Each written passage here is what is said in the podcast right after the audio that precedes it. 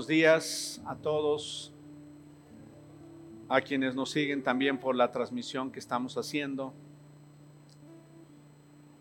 Eh, quiero dar la bienvenida a Pedro, mi sobrino nieto que está por aquí con nosotros. Pedro, qué gusto verte. La verdad me da mucho gusto verte, que, que estés aquí con nosotros. Y le doy gracias a Dios por lo que Él está haciendo en tu vida. Me da mucho gusto ver a, a, Laura y a César, que tenía tiempo, que también no los veía. Me da mucho gusto saludarles. Carlos y Patti, qué gusto verles también esta mañana. Julia y Fernando. Ver a Sandra también, a la señora Hila y a Jorge y a todos los que aquí estamos, a Victoria Miriam, a Nancy, a Diego, a Roberto también que está por ahí atrás. Gracias a eh, Ricardo y e Isaac, a Roberto y a Isaac que nos han ayudado, a Mauricio, a David para que hoy estemos listos con la transmisión ya de, de este tiempo. Muy bien, pues vamos a orar pidiéndole a Dios que Él hable a nuestro corazón. Y le he llamado a este mensaje la importancia de temer y confiar. Eh, pareciera un binomio de palabras eh, de primera instancia al escucharlo, que no tuvieran, eh, que no fueran o que no se conectaran entre sí, pero ahorita vamos a ver cómo si se conectan esas dos palabras.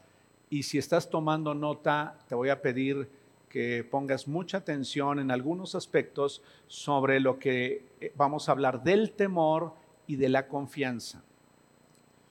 Eh, una de las cosas que más traiciona, que nos traiciona a los seres humanos, es el corazón.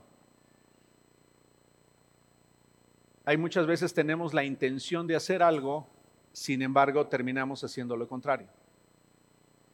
Muchas veces queremos eh, o nos preparamos inclusive a veces diciendo, no, pues la siguiente prueba que venga a mi vida estaré más fuerte, y la verdad es que en ocasiones nos damos cuenta que somos muy débiles y que no tenemos la fuerza que nosotros desearíamos tener. O bien eh, todavía luchamos con pensamientos en nosotros sin importar cuántos años tenemos de oír o de conocer el mensaje de Jesús. Sí, vamos a, vamos a porque nos mete un poco de ruido. Gracias. Entonces, eh, quiero que dejemos a un lado ahorita cualquier cosa que nos inquiete y estemos enfocados por unos minutos en esto que vamos a, a considerar esta mañana. ¿Cuántas veces hay cosas que nos distraen o podemos estar aquí, pero nuestros pensamientos están en otro lugar? Yo quisiera animarles para que quienes estamos en este momento considerando pongamos mucha atención a lo que vamos a estar escuchando y sobre todo lo que la palabra misma nos va a enseñar, porque es la palabra la que va a hablar a nuestro corazón.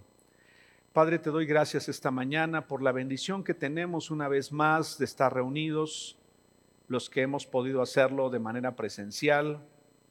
Gracias también por quienes están hoy en casa y que aún, Señor, están en, en ese tiempo de resguardo.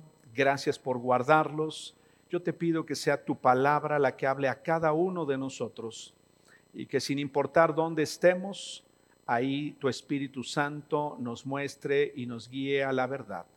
Yo te doy gracias, gracias por darme la bendición de compartir este mensaje, esta reflexión.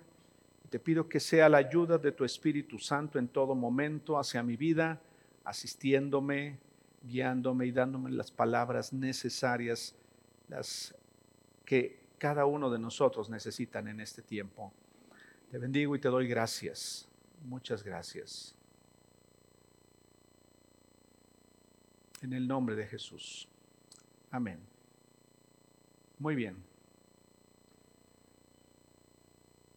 Eh, quiero que me pongas por favor la primer lámina, David.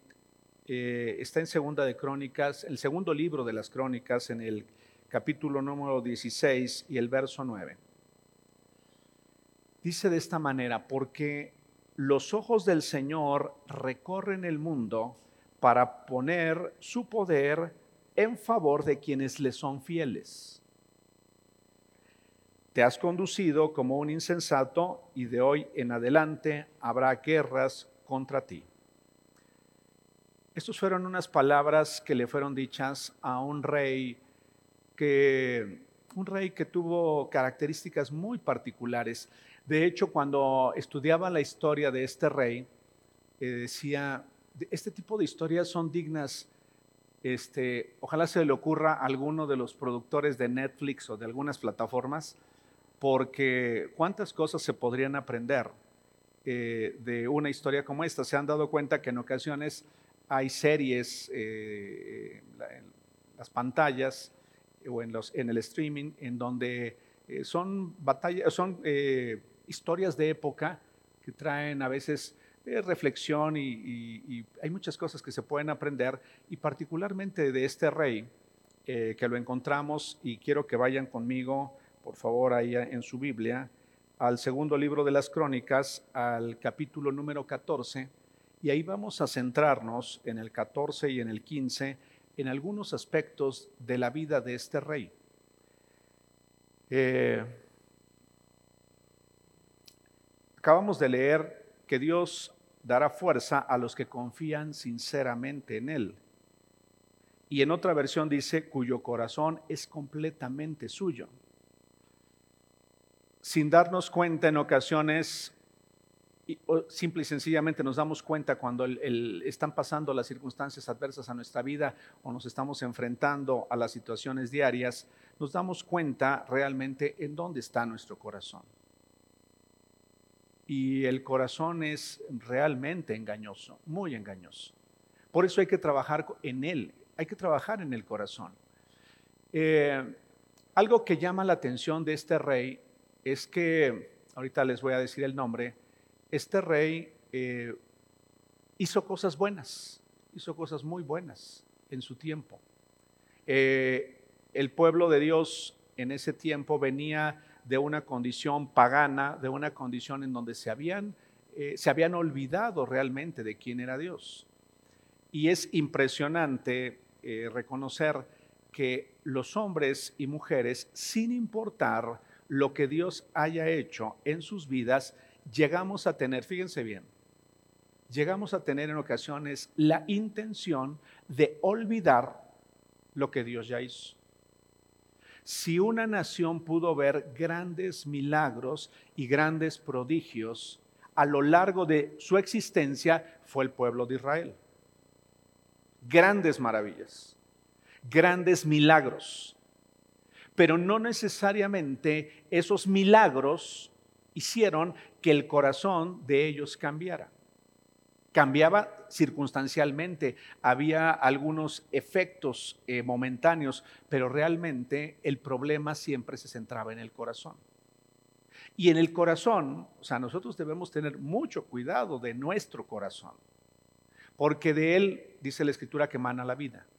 Sea, mana todo lo que hacemos, lo que somos. Hay cosas que no quisiéramos hacer, pero sin embargo las seguimos haciendo. Decisiones que no quisiéramos tomar, sin embargo las seguimos tomando. ¿Por qué? Porque hay algo que está en el corazón que todavía no está corregido, que todavía no ha cambiado. Y una de las cosas que estaremos haciendo en las próximas semanas es estar hablando acerca del corazón. Entonces, en, el segundo libro de las Crónicas, en el capítulo número 14, eh, dice ahí que eh, el rey Asa, dice en el verso 2, Asa hizo lo que era agradable y bueno a los ojos del Señor su Dios. Si ustedes tienen su Biblia ahí, va a ser muy importante que lo sigan. Y les voy a recomendar que lo lean, que cuando tengan tiempo lean la historia de este rey. Eh, este rey gobernaba eh, el reino del sur. E, en ese tiempo el pueblo de Dios se había dividido en dos. Y había quienes estaban bajo el reinado del norte, que era Israel, y otros estaban bajo el reinado del sur, que era Judá. Ese es un aspecto que ahorita es muy importante tener claro. Bueno, esos dos reinos estaban en contienda. estaban luchando. O sea, tenían una confrontación entre ellos, no obstante que eran, eran también del pueblo de Dios. Pero dice en el verso 2, Asa hizo lo que era agradable y bueno a los ojos del Señor su Dios. Hizo lo bueno y lo que era agradable delante de Dios. Dice que ordenó al pueblo en el verso 4, ordenó al pueblo de Judá que buscara al Señor, Dios de sus antepasados, y que obedeciera su ley y sus mandatos.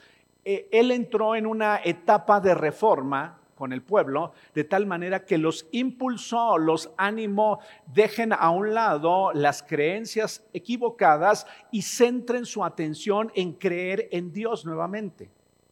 O sea, fue alguien que promovió en el pueblo, imagínense con la influencia que él tenía, decir, ahora ya no vamos a seguir a los dioses paganos, ahora vamos a buscar a Dios. ¿Sí? Y fue, fue algo que él estuvo haciendo constantemente. Y dice que mientras eh, sucedió esto, el reino de Asa disfrutó un periodo de paz. Eh, durante los años de paz, Asa pudo reconstruir las ciudades fortificadas en todo Judá. Nadie estuvo en guerra contra él durante ese tiempo, porque el Señor le daba descanso de sus enemigos. Entonces, en ese tiempo de paz tuvo la oportunidad de reconstruir muchas cosas. De hecho, se dedicó a hacer grandes proyectos en ese tiempo.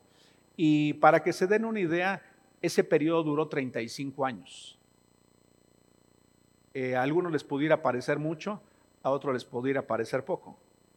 Pero estamos hablando, si una persona pudiera vivir 70 años, pues nada más la mitad de sus, de sus días estuvo en paz, no hubo conflicto, eh, estaban reconstruyendo, estaban haciendo muchas cosas. Y hay cosas que no, no quiero, eh, ¿cómo decirles? No quiero suponerlas. Sin embargo, cuando hay paz, eh, se disfrutan muchas cosas, ¿no? Se disfrutan muchas cosas cuando hay paz, pero también se relaja uno mucho. Y el peligro es que a veces el corazón se relaja demasiado. ¿No se han percatado de eso? Que en ocasiones cuando hay, hay, hay conflicto, ese llega a ser una oportunidad para voltear a Dios y buscarlo. El, hombre, eh, o sea, los hombres en general, el hombre y la mujer, generalmente no tendemos a buscar a Dios en momentos de quietud y de paz. Más más bien lo buscamos en los momentos de aflicción o de necesidad.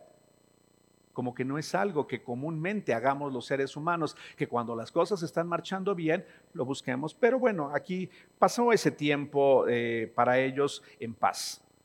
Eh, y luego déjenme ir. Ah, el rey Asa tenía un ejército de 300 mil hombres eh, directamente de él y luego tenía otro ejército de 280 mil hombres, más o menos sumaban 580 mil, más o menos lo que dice la Biblia, de hombres guerreros. Eran hombres preparados para la guerra, escudos y lanzas muy grandes, entonces, eh, era un ejército que realmente podía defenderse. ¿Ustedes qué piensan? Que se podía defender, ¿no? O sea, con 580 mil hombres, pues se podían defender en ese tiempo, pero sucede que de repente eh, viene y lo amenaza eh, un rey etíope.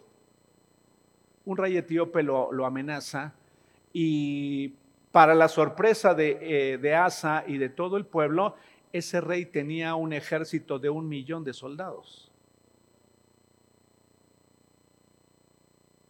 todo estaba en paz, pero, pero bueno, este, pero dentro de los momentos de conflicto eh, llega, llega este rey etíope y este, de, hecho se llamaba Sera este rey. Dice que atacó eh, a Judá este, con un ejército muy, muy grande. Dice que, ah, bueno, también no nada más eso, tenía 300 carros eh, muy poderosos. O sea, un, millón de hombres y 300 carros muy poderosos. Entonces, eh, en el verso 11, si me eres tan amable de ponérmelo por favor por ahí, David, dice, entonces Asa clamó al Señor su Dios y le dijo lo siguiente, oh Señor, nadie sino tú puede ayudar al débil contra el poderoso. Ayúdanos, oh Señor nuestro Dios, porque solo en ti confiamos. Esa fue la oración del rey Asa. O sea, antes de salir a la guerra, él, dispuso su vida y dijo, Señor, a ti te agrada proteger al débil. O sea, tú eres especialista en defender al débil. Y aquí ya empieza a ver para ti, para mí, una enseñanza. Es mejor sabernos débiles y sabernos frágiles. Es mucho mejor. Eh, sin importar cuánto tiempo haya pasado en nuestra vida como creyentes, sin importar cuánto hemos vencido en nuestra vida, lo mejor es reconocer que seguimos siendo débiles.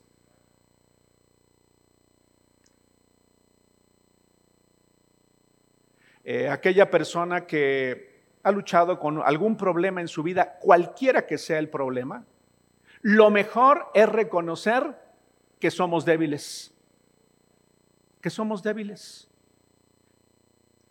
que no somos tan fuertes como a veces nos sentimos.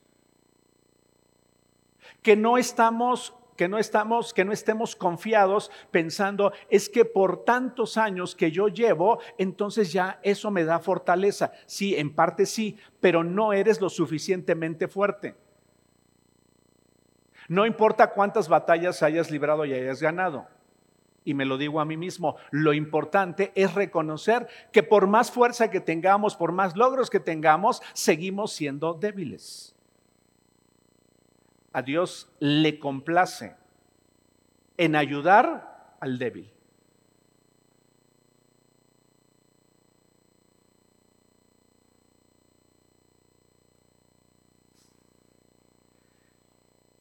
Ayúdanos, oh Señor nuestro Dios, porque solo no confiamos en el ejército que tengo. No confiamos en que son guerreros poderosos o, preparados para la batalla. Solo en ti confiamos. No sé si se han percatado que en ocasiones hay momentos en los que, y más adelante lo voy a tocar, confiamos, no que no debamos confiar en nosotros, pero confiamos demasiado o toda nuestra confianza en algunas áreas de nuestra vida está depositada en lo que nosotros podamos hacer. O confiamos en lo que otros pueden hacer por nosotros y perdemos de vista realmente en quién tiene el poder para hacer cualquier cosa en nuestra vida. Y no que esté mal tener confianza en nosotros, pero esa confianza no puede estar por encima de confiar, o, por, o sea, puede ser mayor que la confianza que tengamos en Dios.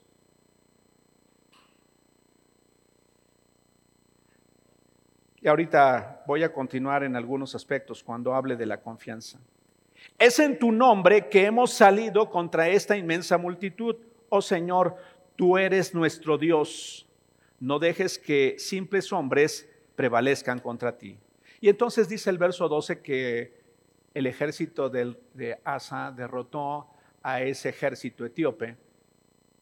Y, bueno, pues ellos continuaron adelante.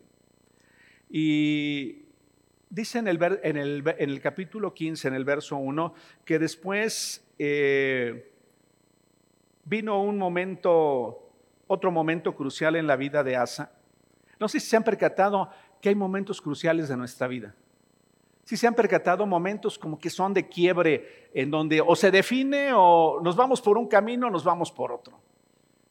No sé si se han percatado. O sea, hay, etapas de la vida en las que es definitiva la decisión que tomemos. Es, definitivo el rumbo que tomemos. Las decisiones que tomemos son muy importantes y aquí lo encontramos en el capítulo número 15, en otro momento clave a este rey Asa.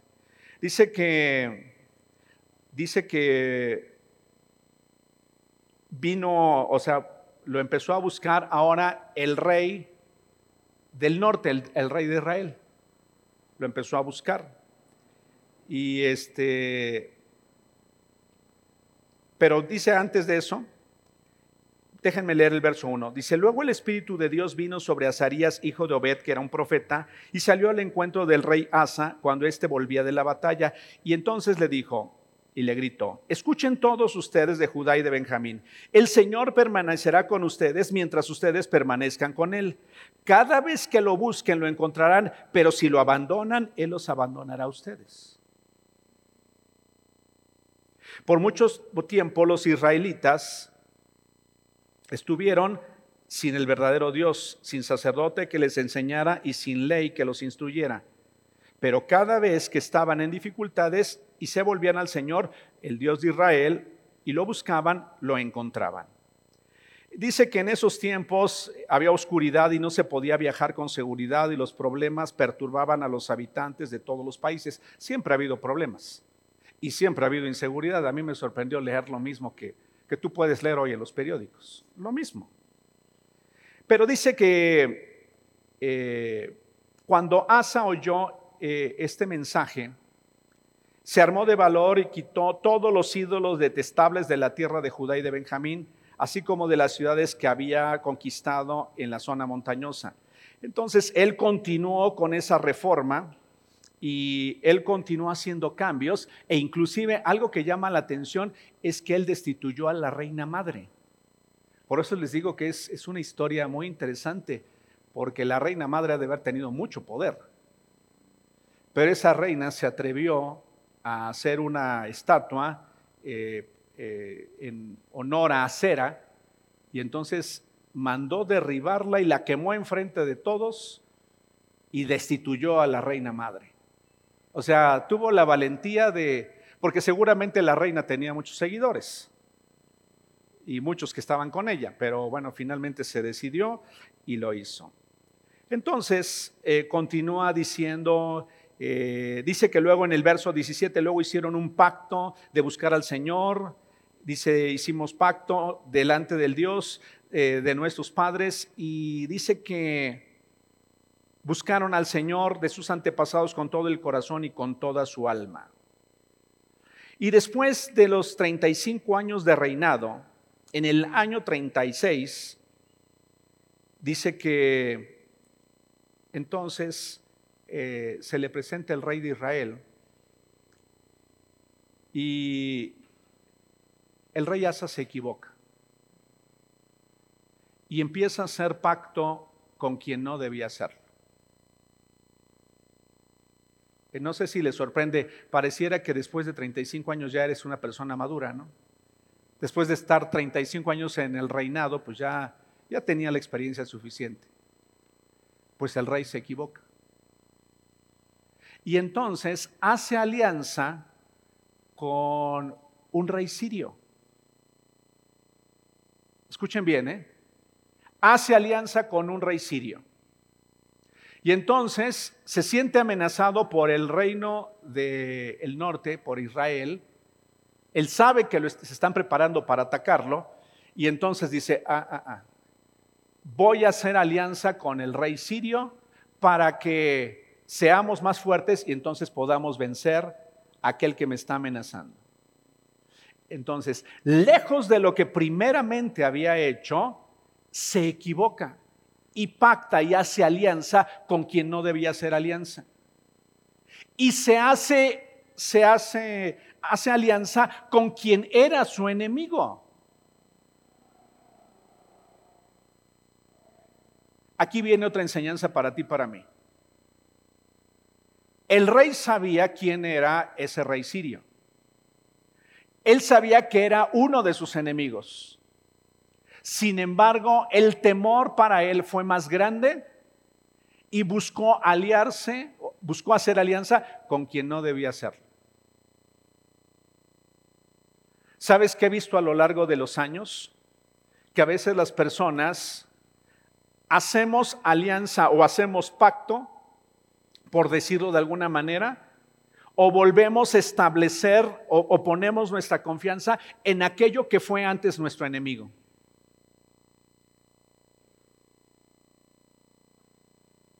Déjame explicarte cómo es esto. Eh,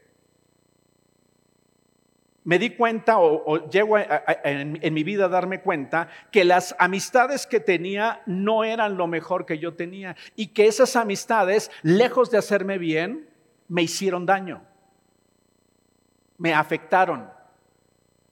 Pero el tiempo pasa y entonces a mí se me olvida y entonces hago alianza nuevamente y no que no debiera tener relación, sino que ahora ¿sí? Vuelvo a establecer un vínculo fuerte con aquello que realmente se convirtió en un enemigo para mi propia vida.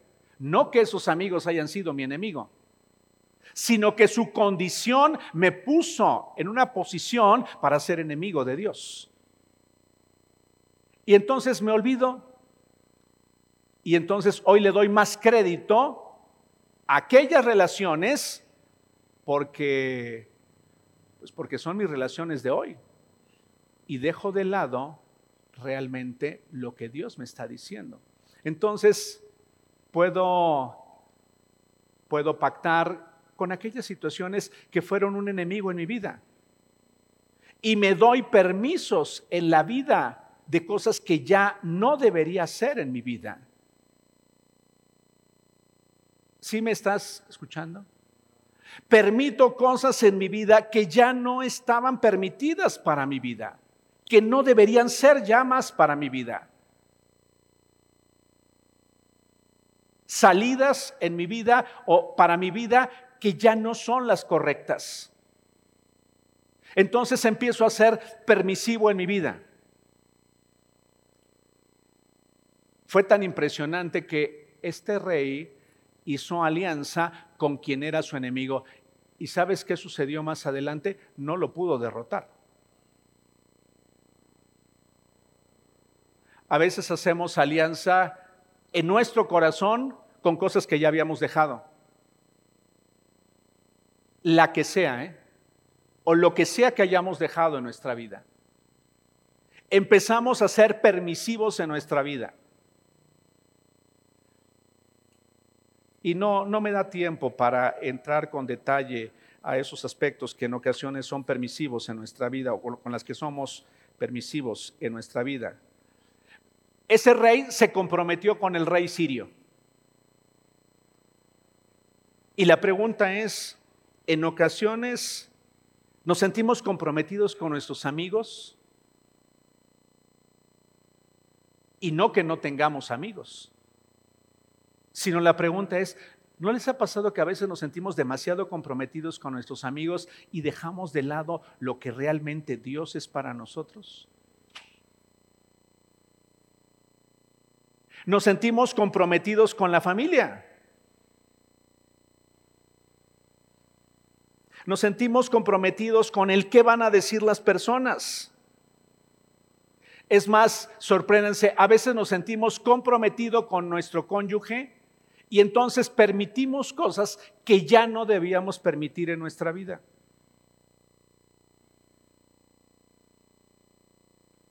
O nos sentimos comprometidos con los hijos. y ya no debiendo de hacer algunas o tomar decisiones de esa índole, las volvemos a tomar. Y somos permisivos. Y entonces nos comprometemos en nuestra relación y comprometemos nuestra relación con Dios. Y entonces tomamos decisiones equivocadas. Porque en ocasiones nos importa más lo que los demás digan que lo que Dios piense. Ahí en el fondo del corazón.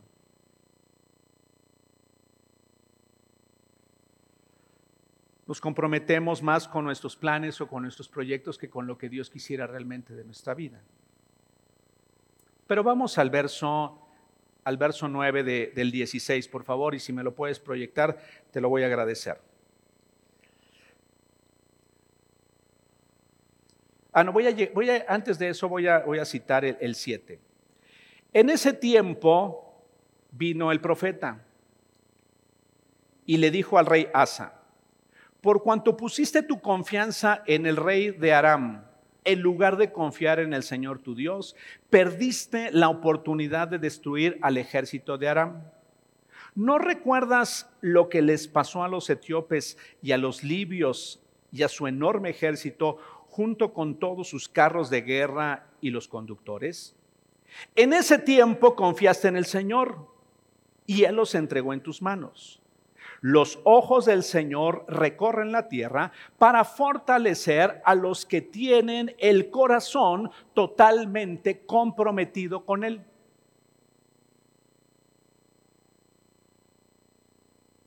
Voy a volver a repetir. Voy a volver a repetir.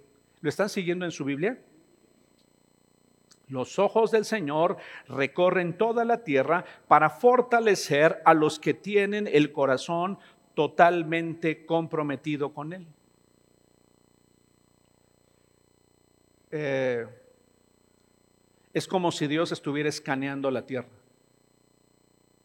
y buscando aquellos y aquellas que tienen un corazón completamente comprometido y dispuesto para Él. O sea, Dios está observando, es lo que está diciendo el profeta. Dios está observando y está buscando quienes realmente tienen un corazón comprometido con Él. Y luego dice que, eh, pues finalmente, eh, ya no pudo derrotar, porque momentáneamente derrotaron a ese enemigo que estaba al reino del norte, lo derrotaron, pero ya no pudo derrotar al rey asirio, el rey de Siria. Ya no lo pudo derrotar. Y luego vayan conmigo al verso número 12 del 16. En el año 39 de su reinado, Asa contrajo una enfermedad grave en los pies. A pesar de lo grave que era, no buscó la ayuda del Señor, sino recurrió exclusivamente a sus médicos.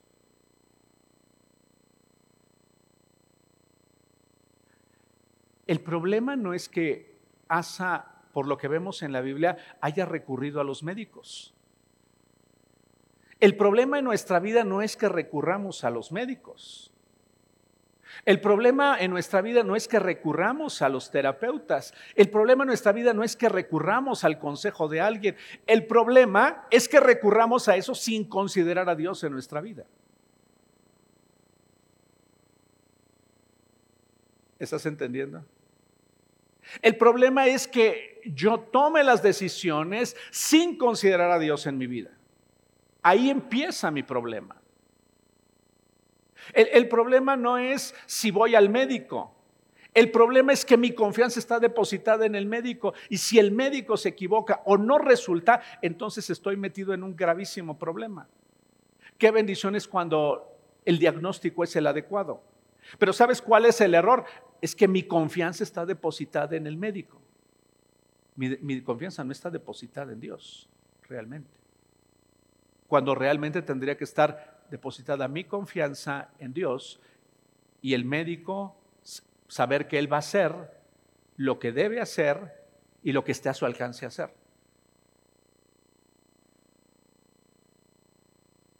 El problema no es acudir a un consejero, el problema es pensar que el consejero es el que me va a ayudar para salir adelante cuando realmente en quien tendría que poner toda mi confianza es en Dios y confiar en que ese consejo pueda ser de parte de Dios y ayudarme para entender más rápido lo que debo hacer. Entonces el rey Asa no consultó a Dios. ¿Te has percatado que el corazón, nuestro corazón nos lleva a tomar muchas decisiones sin consultar a Dios? muchas, muchas decisiones. Pero no es el hecho de, ¿cómo decirles? Eh, tengo que dar este paso, me voy hacia la derecha o hacia la izquierda. No, hay decisiones que son trascendentes en nuestra vida y que finalmente no estamos considerando a Dios en nuestra vida. Ese es el problema que tuvo Asa. Vayan conmigo al Salmo 147, verso 11, por favor.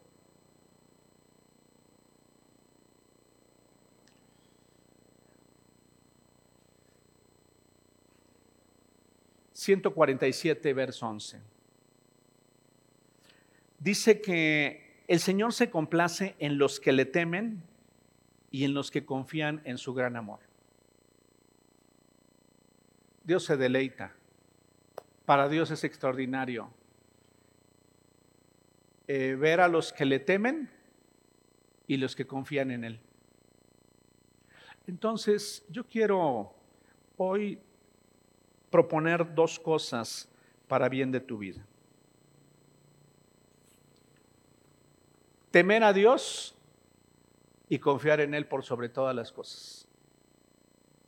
Ahora, eh, no sé si se han percatado que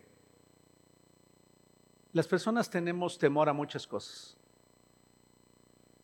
Si se han percatado de eso.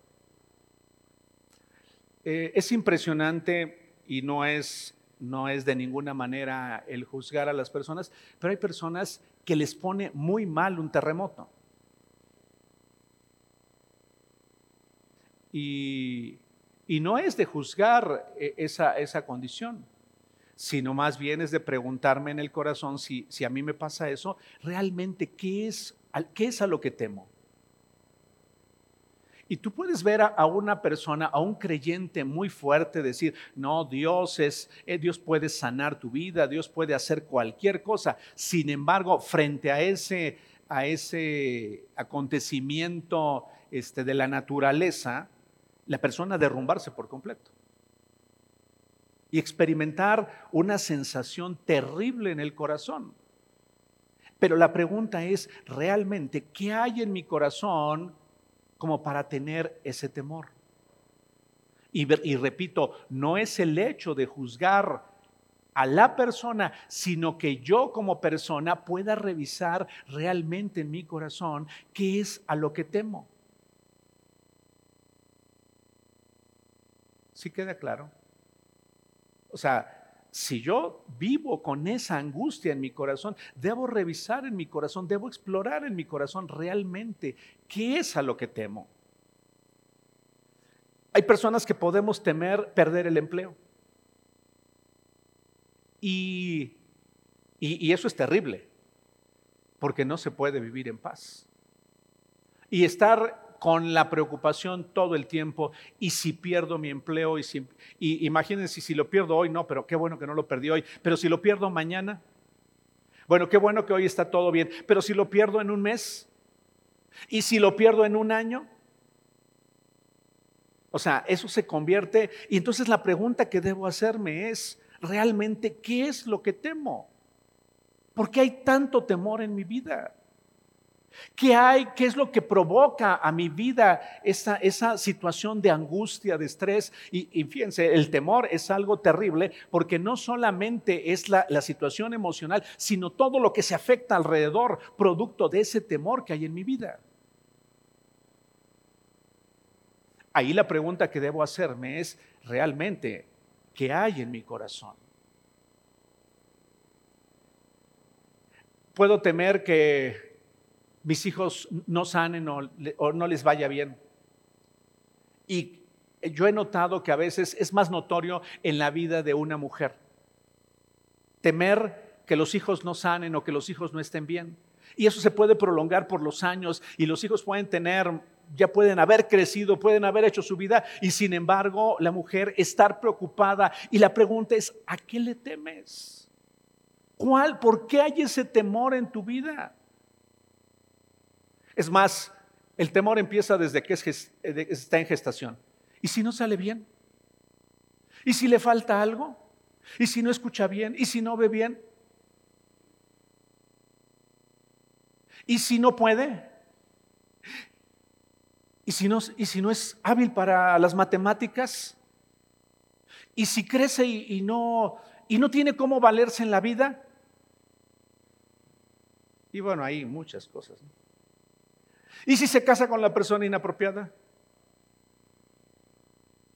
No, así como que temiendo en todo momento, temiendo en todo momento. Y no importa cuando son pequeños, que no se enfermen o que salgan de la enfermedad, y después que cuando crezcan, pues que les vaya bien en la escuela, y, pero es un constante temor. Y la pregunta es realmente, ¿qué es lo que temo?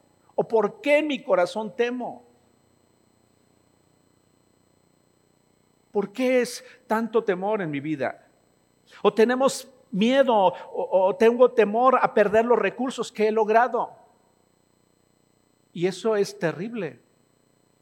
porque es una angustia constante que está ahí, es una angustia constante. Y les estoy hablando de temores que tenemos las personas que hemos conocido a Dios. Ahora imagínate quien no lo conoce.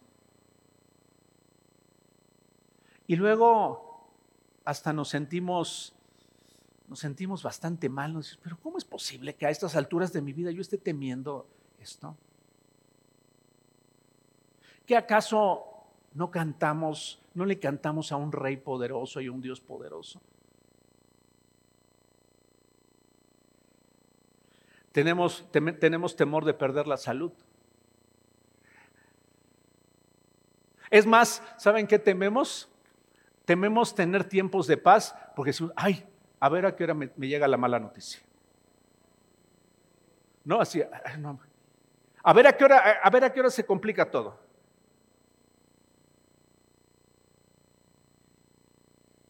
Es difícil vivir con alguien así, ¿eh?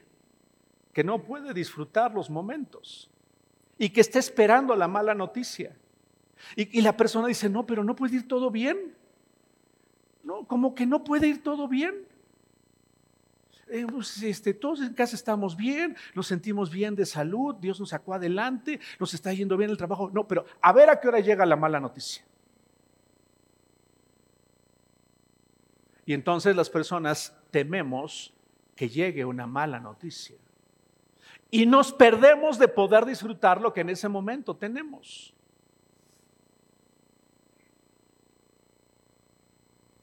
Hay quienes pudieran temer volver a la vida que antes tenía. Escuchen bien lo que les estoy diciendo. Hay personas cuando han vencido áreas, áreas muy fuertes en su vida, eh, una condición de adicción, una condición de deterioro en el corazón, en el alma, o personas que, padecieron un trastorno severo en las emociones, son personas que a veces temen en sus vidas volver atrás la pregunta es, ¿qué hay en el corazón entonces?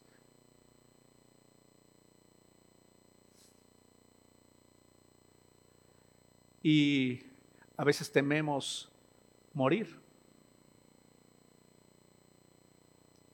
Tememos morir. Y sabes, eh, ese temor que experimentamos en cierta medida es algo natural que, que debiera ser ahí algo que llega a nuestra vida, pero que puede ser desechado. El problema es que no lo desechamos, ahí se queda en nuestra vida. Ahí se queda en nuestra vida. ¿Saben que he visto también? El temor que hay, hay, un temor que las personas tienen al haber visto el fracaso de otros, temen no enfrentarse al mismo fracaso. He visto a personas que no quieren enfrentarse al mismo fracaso que el que vieron en otros. Y dicen, no, pues me va a ir igual. Y la pregunta es, ¿por qué tendría que irnos igual?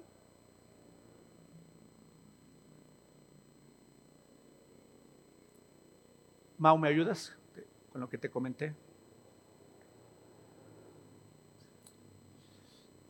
He encontrado que en la medida que una persona teme más a Dios, esos temores disminuyen de intensidad. En la medida, vuelvo a repetir, en la medida que la persona teme a Dios realmente, eso va disminuyendo en intensidad. ¿Sabes? Porque el temer a Dios, cuando nosotros tememos a Dios, se pone de manifiesto lo grande y extraordinario que es Dios.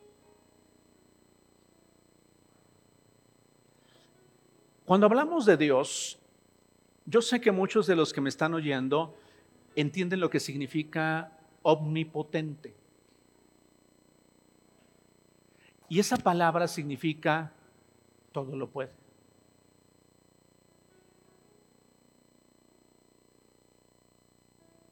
Significa todo lo puede. Y yo no dudo que tú hayas visto situaciones que parecieran imposibles que se resolvieran en tu vida. Y esa, e, e, eso que Dios ha hecho, lo ha permitido en nuestra vida para mostrarnos lo grande y extraordinario que es Él. Pero como todavía no alcanzo a conocerlo en su plenitud, entonces es más grande y más fuerte lo que estoy observando o lo que tengo en el corazón que el Dios realmente a quien deseo amar con todo mi corazón, porque no dudo que lo ames. No dudo que lo ames. Pero a veces es muy grande el temor. Pero en ocasiones me doy cuenta que realmente no temo a Dios. Y el corazón, el corazón debe, debemos ser muy sinceros en nuestra vida y reconocer realmente que no somos personas temerosas de Dios. Te voy a dar un dato. El Dios que tú tienes, que yo tengo, nada más tiene el poder para dar o quitar la vida nada más.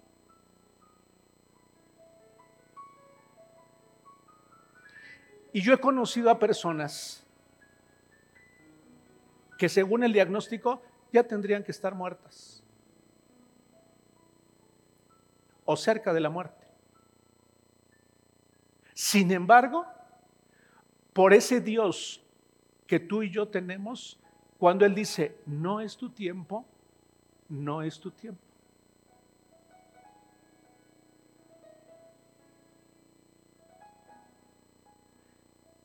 Pero la verdad es que realmente temo a Dios. Esa es una pregunta que debe hacerse en mi corazón. ¿Realmente soy una persona temerosa de Dios? Y no te hablo de lo que los demás puedan ver, sino realmente cómo te sientes tú en el corazón. ¿Qué hay en el corazón? Y sabes, cuando hablo de temer a Dios, hablo de realmente respetarlo. Y cuando hablo de respetarlo, hablo de respetar lo que él ha dicho. ¿Se han percatado cuando un niño o una niña está creciendo y sabe respetar a sus papás? ¿Te has dado cuenta que nada más es decir, esto no lo debes hacer? ¿Y sabes qué hace ese niño o esa niña cuando respeta a sus papás? No lo va a hacer. Es más, sorpréndete. Aunque sus papás no estén físicamente, no lo va a hacer. Porque lo respeta. Respeta sus palabras. Y ese respeto se ve reflejado en acciones. Yo puedo decir, es que amo tanto a Dios y, soy tan temeroso de Dios. Eso se ve, eso, eso es notorio en mi vida. Y eso debo, debo tener, debo ser muy claro en mi vida, debe ser muy, muy claro en mi vida. Debo respetar lo que Dios me ha dicho. ¿Y sabes qué ha dicho Dios? ¿Sabes qué le, le ha dicho Dios a algunas personas? El bien y la misericordia te seguirán todos los días de tu vida.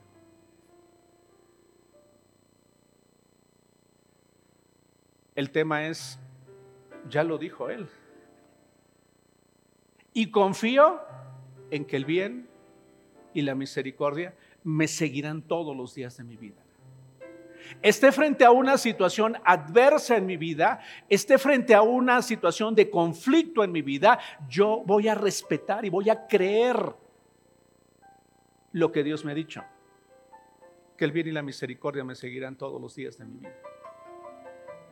¿Por qué? Porque lo ha dicho.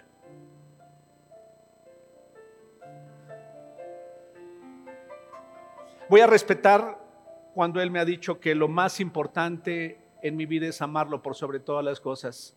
Pero si no lo respeto, amaré más a mis hijos. Si no lo respeto, amaré más lo que tengo. Si no lo respeto, será más, será más valiosa para mí mi vida y dice la escritura que la puedo perder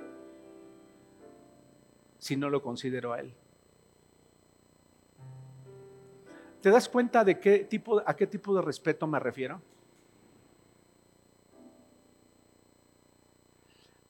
eh, me llama la atención del el apóstol Pablo, que respetó la decisión de Dios. En varias ocasiones lo puedes ver, pero hubo una en donde dijo, yo respeto la decisión que tomaste y la decisión que tomaste es, es suficiente, es suficiente mi amor, es suficiente mi gracia. No vas a tener, no voy a quitar de ti ese padecimiento o eso que te aflige, porque sé lo que te conviene. ¿Y sabes cuál fue la actitud de Pablo? Respeto tu decisión. He conocido a personas que nos atrevemos a reclamarle a Dios. ¿Sabes por qué? Porque no respetamos lo que Él dice o lo que Él hace. Y entonces es más, más importante para mí lo que yo creo, lo que yo pienso. Es que ¿por qué te llevaste a esta persona de mi vida? Y no respeto su decisión. Y entonces en el fondo de mi corazón tengo un conflicto con Dios. Sorpréndete, no sucede a los creyentes.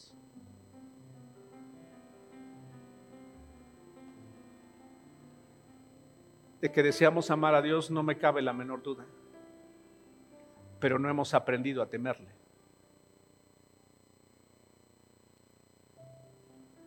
Eh, ¿Tú crees que Dios ama mucho más a tus hijos que lo que tú les amas?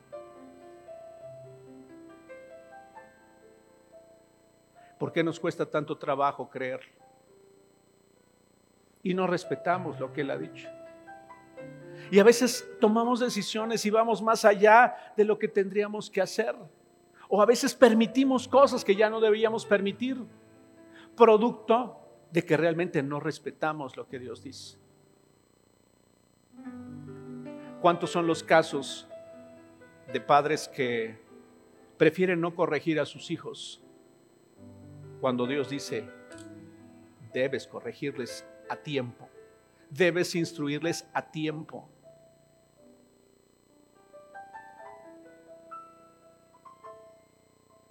Y muchas veces nos atrevemos a cuestionar las decisiones de Dios. ¿Por qué si sería tan fácil para ti hacer esto, por qué no lo haces? ¿Por qué si para ti sería tan fácil darme un empleo diferente, por qué a veces no lo haces? Sabes que he visto que Dios a veces permite que estemos inmersos en situaciones que nos lleven al límite para que volteemos nuestro corazón realmente a Dios y reconozcamos que sin Él no tendrá sentido nuestra vida.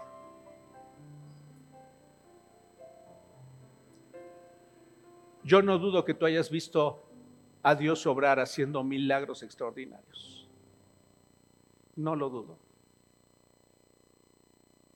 Pero más importante que esos milagros es que conozcas a Dios en tu corazón y que, lo tem y que le temas. Y que lo respetemos.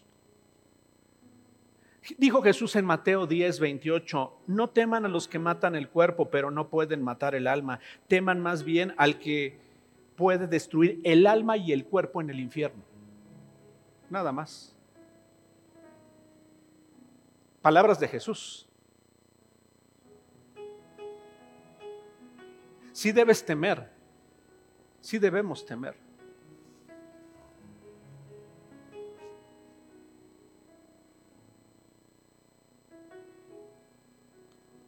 Estoy ya por terminar.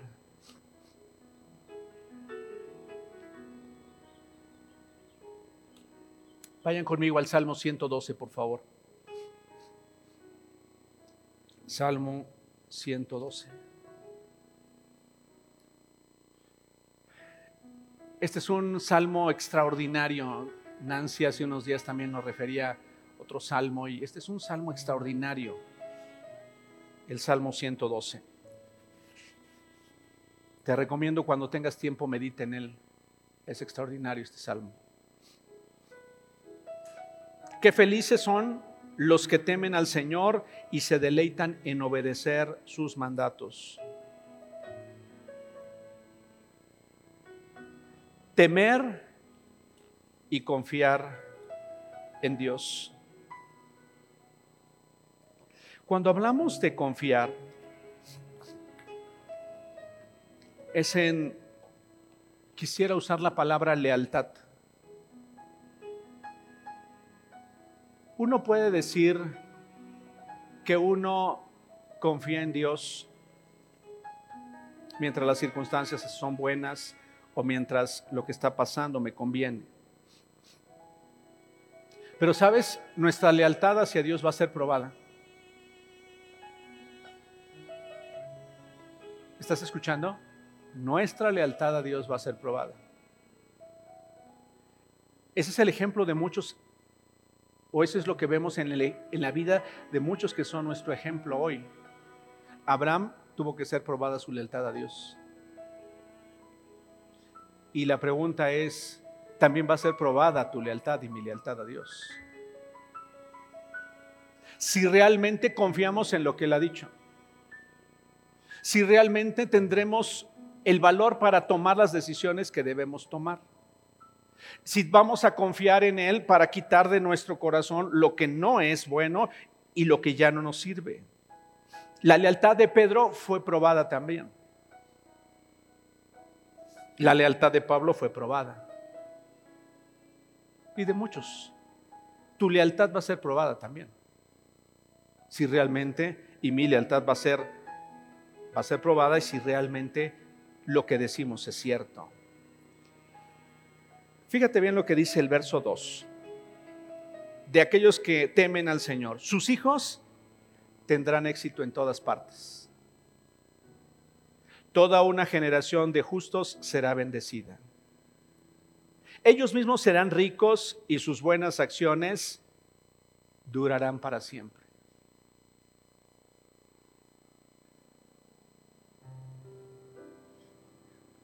Los papás estamos muy interesados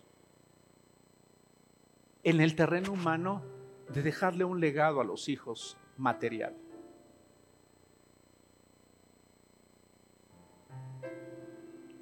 Deseo con todo mi corazón que esto pueda llegar realmente a nuestro corazón. Uno de los mayores legados que como padres podemos dejarle a nuestros hijos es que ellos puedan haber visto que realmente respetábamos a Dios, sin importar la circunstancia a la que nos enfrentáramos. Los papás estamos a veces muy interesados en darles a los hijos una muy buena educación desde nuestro punto de vista. Queremos que se preparen a veces en el mejor colegio que pudieran prepararse. Y a veces hasta le decimos, o yo he escuchado a personas decir, esa es mi herencia. Discúlpenme por lo que voy a decir, es una herencia valiosa, pero muy pobre porque a veces esa no va a servir para enfrentar las adversidades de la vida.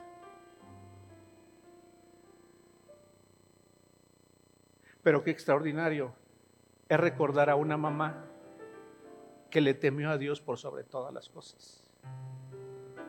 Qué extraordinario es que un hijo o una hija recuerde a un papá que temió a Dios por sobre todas las cosas. Y qué bueno si le puede dejar bienes y si le puede dejar una propiedad y, y si le puede dejar una cuenta en el banco, pero eso se acaba. Eso se acaba.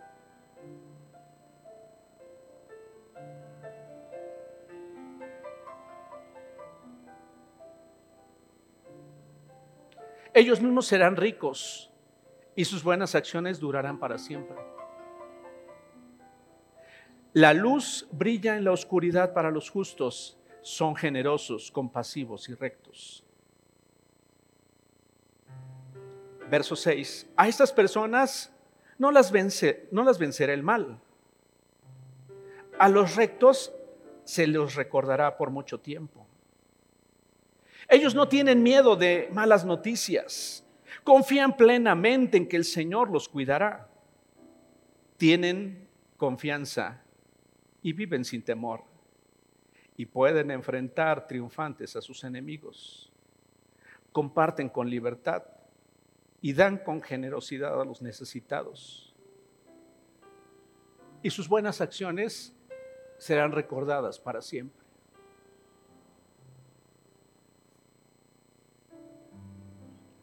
Ellos tendrán influencia y recibirán honor.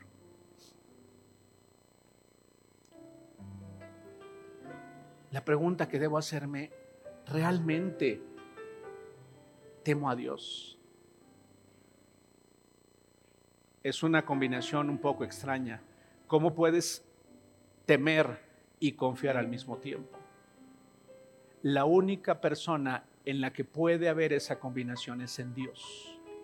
Al mismo tiempo y, a esa, y, en, esa dimensión, temerle y respetarlo por sobre todas las cosas y confiar en Él absolutamente. La pregunta es, ¿estoy respetando lo que Él dice acerca de mi vida? ¿He respetado lo que Él ha dicho de mi vida? ¿Estoy siendo leal a lo que Él me ha dicho, a lo que Él me ha hablado, a lo que Él ha expresado acerca de mí?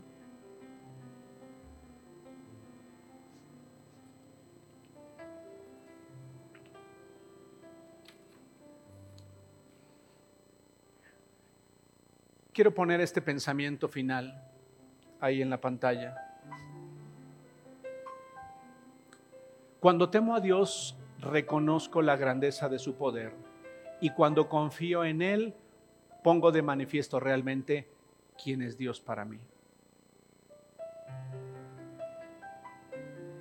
Voy a volvértelo a repetir. Cuando temo a Dios, reconozco la grandeza de su poder y cuando confío en Él, pongo de manifiesto realmente quién es Dios para mí.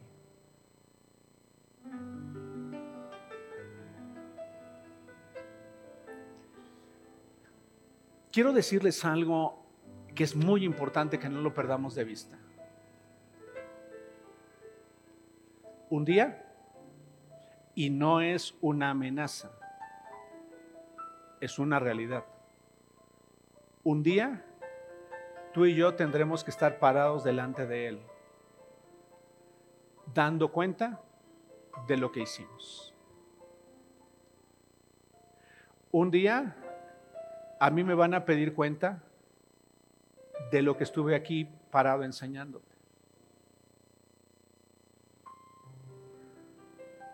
¿Estás escuchando? No me van a pedir cuenta de tu vida. Me van a pedir cuenta de lo que te enseñé o dejé de enseñarte. De eso me van a pedir cuenta a mí.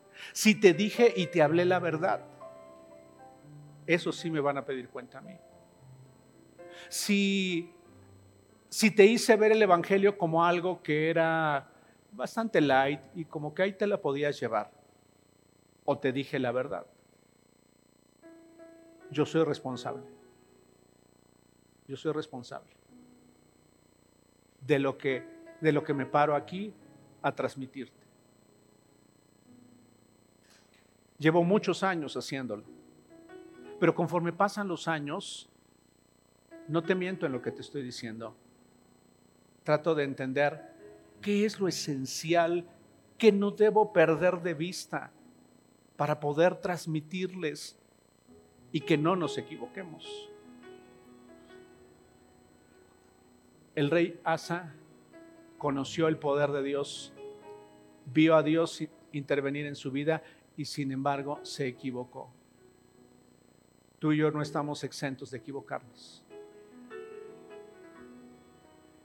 He visto a personas casi en la recta final de su vida equivocarse y perder mucho de lo que tenía.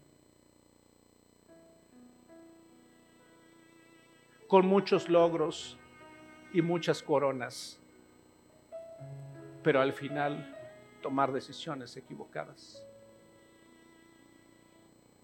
porque los años que tengamos no nos aseguran ni nos garantizan, ni las batallas que hemos ganado nos garantizan que podremos llegar al final. No importa cuántos años tengas de escuchar el mensaje. No importa cuántos logros hayas tenido, no, no, importa cuántas veces hayas vencido áreas de tu vida. Mientras estemos sobre la tierra no hemos terminado. Por eso necesitamos temer a Dios y confiar en Él por sobre todas las cosas.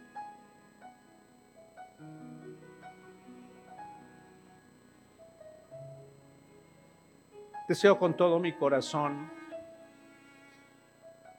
que tus generaciones sean enormemente bendecidas. Esa es su promesa. ¿Tú deseas que tus generaciones sean bendecidas? No solo que les vaya bien, no solo que tengan un buen trabajo. Hay quienes se conforman con eso no que tengan una buena carrera, qué bueno, o una buena posición, qué bueno, o que tengan salud, qué bueno, qué bendición. Es mejor que sean bendecidos y que sean bendecidos.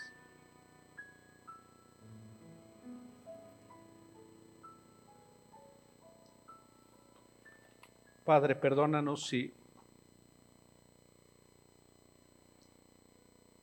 realmente no te respetamos en el fondo del corazón. O hay áreas de nuestra vida en la que definitivamente nos ha importado más lo que los demás piensen, lo que los demás digan.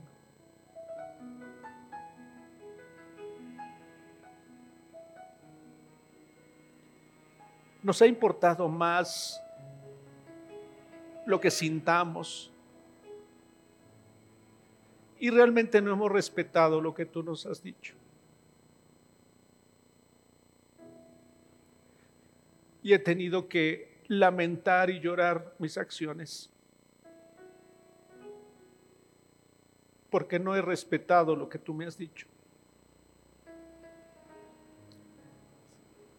Porque vivo temerosa o vivo temeroso de todo lo que me rodea. Vivo temiendo a las circunstancias. Vivo temiendo al fracaso. Vivo temiendo a la pérdida vivo temiendo perder mi vida y, mi estancia sobre la tierra.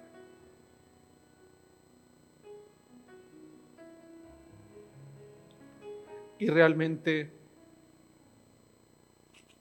lo que tú has dicho de mí, lo que tú me has prometido, muchas veces lo he olvidado o no lo he tomado en cuenta.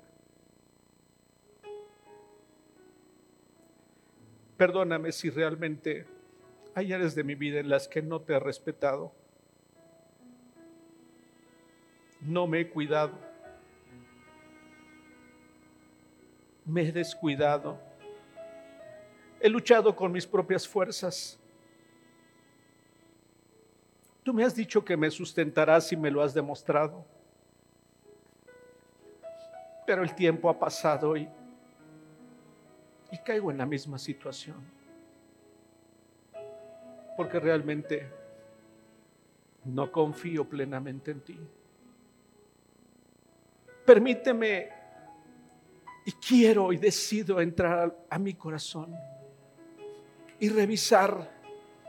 Quiero revisar ahí, en donde nadie puede entrar, solamente tú y yo.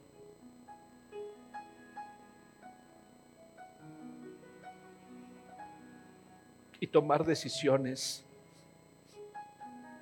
Y a partir de hoy, decidirme firmemente a temerte por sobre todas las cosas, a respetarte. Decido respetarte, Señor. Decido respetarte. No solo de palabra, sino con mis hechos cada día. Respetar tu voluntad. Respetar lo que tú me has dicho. Sabiendo que mi vida no terminará antes, sino terminará el día que tú lo dispongas. Porque mi vida está en ti. Que el rumbo de la vida de nuestros hijos Señor, está determinado por ti y porque tú los amas y los amarás siempre y guardarás sus vidas y les guiarás. Y aún permitirás, Señor, aquello que sea necesario para que sus corazones vuelvan a ti si se hubieran extraviado. Hoy te doy gracias por nuestras generaciones, por nuestros hijos y por los hijos de nuestros hijos. Gracias por que ellos pueden ser bendecidos. Y decidimos con todo el corazón creer, creer, Señor, a la verdad de lo que tú dices en tu palabra. Yo, Padre, oro esta mañana pidiéndote que tu bendición no falte ninguna de tus hijas que están aquí presentes y aún de aquellas que están escuchando a la distancia y ninguno de tus hijos que están aquí presentes y también quienes están escuchando este mensaje. Que tu bendición no falte sobre sus vidas, que al entrar y al salir sean guardados y prosperados sus corazones. Que sus vidas, Señor, sean plenas. Que sus vidas sean ejemplo de hombres y mujeres que te temen y confían en ti por sobre todas las cosas. Gracias, gracias por tu gran amor manifestado a nuestra vida y gracias por llevar nuestro corazón cada día a una mejor condición. En el nombre de Jesús te doy muchas gracias por cada uno de tus hijos y de tus hijas que hemos considerado este mensaje que la verdad de tu palabra quede en sus corazones, Señor, y que tú el día de mañana les recuerdes la trascendencia que tiene el temerte y lo extraordinario que es el confiar en ti. Amén. Amén.